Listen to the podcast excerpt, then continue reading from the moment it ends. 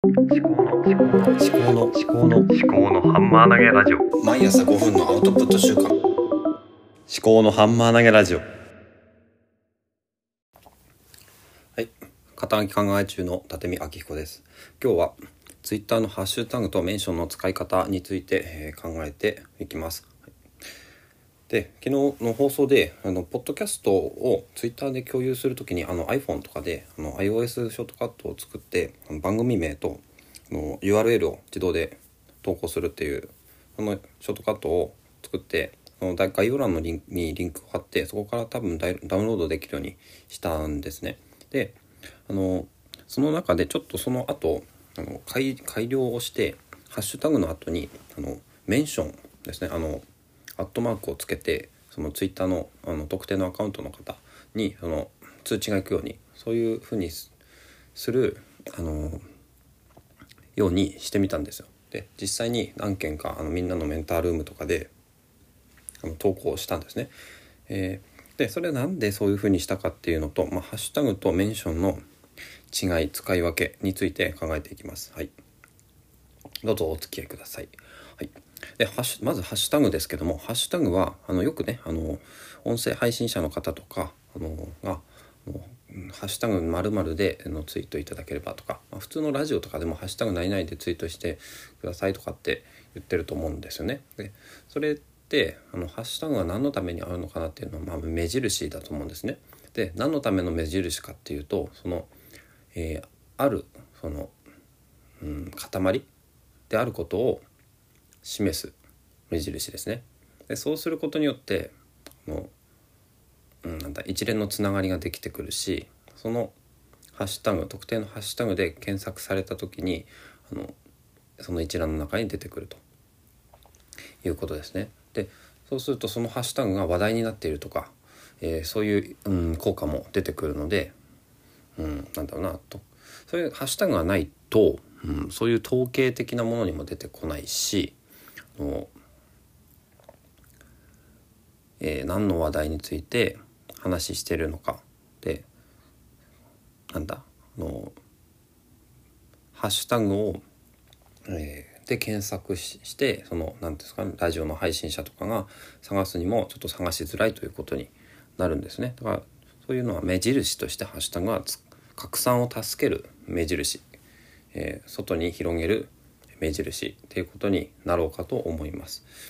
でメンションっていうのは、まあ、特定の、えー、ツイッターのユーザーに対するあのコメントなんですよね。で私はそのポッドキャストの配信者がツイッターアカウントを持っている場合に、えーそのメンションをつけてみようかなと思って実際にやってみたわけですね。そうすると何が起きるのかなっていうことを、まあ、今考えているところなんですよ。で何が起きるのかっていうと、まあ、簡単に言えばメンションをするとすぐ通知がいくので反応が得られやすいのかなと。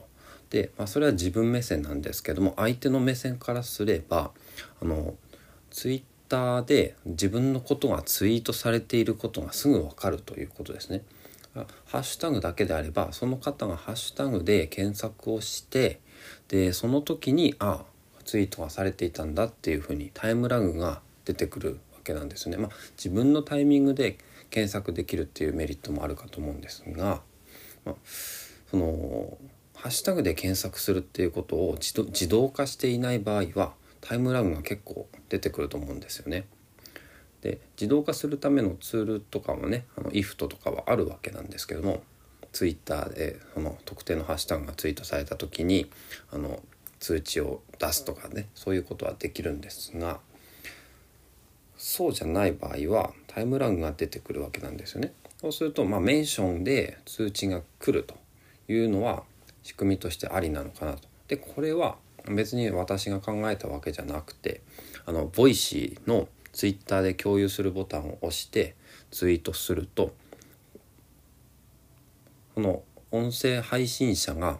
ツイッターアカウントを紐付けている場合に限るんですがその配信者のツイッターアカウントに対するメンションが自動で入るようになっているんですよね。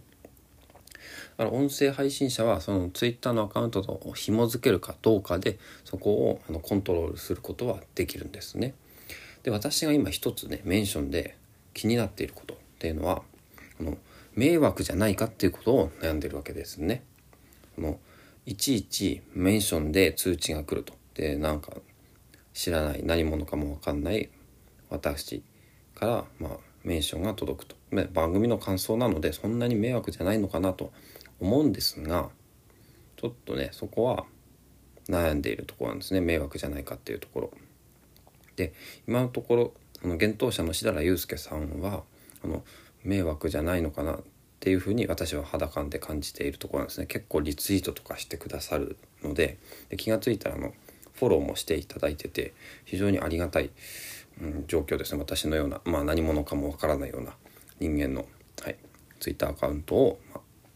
フォローしていただけてるということで、まあ、ちょっとそれ話置いといて。でもう一つ気になってるのがその野村高文さんなんですね。みんなのメンタルームと。か風呂敷畳み人ラジオとかポッドキャスト総研のあのしだらさんと一緒にやってる野村高文さんなんですけども野村さんのあのボイシーのニュースコネクトがツイッターアカウントと紐づいてないんですよね。でそこでなんで紐づいてないのかなっていうのをちょっと私の方で深読みしてるんですよね。あの深読みしてるっていうのは結局そのツイッターアカウントを紐付けると野村さんののツイッターアカウントにメンションが行くわけなんですね。ボイシー経由で。コメントが投稿された時に。それがもしかして嫌でやってないのか。ただ単に、うん、個人の番組というわけじゃなくてクロニクルとして、うん、やっているからつけてないのか。ちょっとねそこがね測りかねているところであのあんまり野村さんにメンションつけて、えー、ツイートをするということが野村さんが迷惑じゃないのかなっていうふうに考えているところですね。まあそうですね。そんなに何て言うかな誹謗中傷とかじゃなければ迷惑にはなんないのかなとは思うんですけども。はい。今そんなことを悩んでいるところですね。ハッシュタグとメンションの使い方、まあ、ハッシュタグはねその塊を示す。でしかもそれが目印になるっていうことですよね。メンションは、まあ、制作者コンテンツメーカーへの狙い撃ちでコメントを出せるっていうことで、で速報性があるということですねメンションの方が。でただそのまあメンションが嫌だっていう人がもしかするといるのかもしれないっていうこと。でちょっと今悩んでるということですね。はい。じゃ今日はこんなところですかね。はい。うんと何でしょう。最近はまあ暖かくなったり寒くなったり本当にあれなんか地震だ。怖じゃあすいません。こんなところで最後までお聞きあそうだ。あのー、今ね音声配信する前にあのー、ノートでポッドキャストのプロデューサーのコンさんの記事があってなんかポケモンのロケット団のラジオ番組についての回が、えー、すごく面白かったということで全ての音音声コンテンツ配信者に見てほしいというようなそういう記事だったので是非チェックしてもらえるといいのかなと思います。私もこれから見ます。はい。では最後までお聴きいただきましてありがとうございました。番組への感想は「ハッシュタグしこはん」をつけてツイートしてくださると嬉しいです。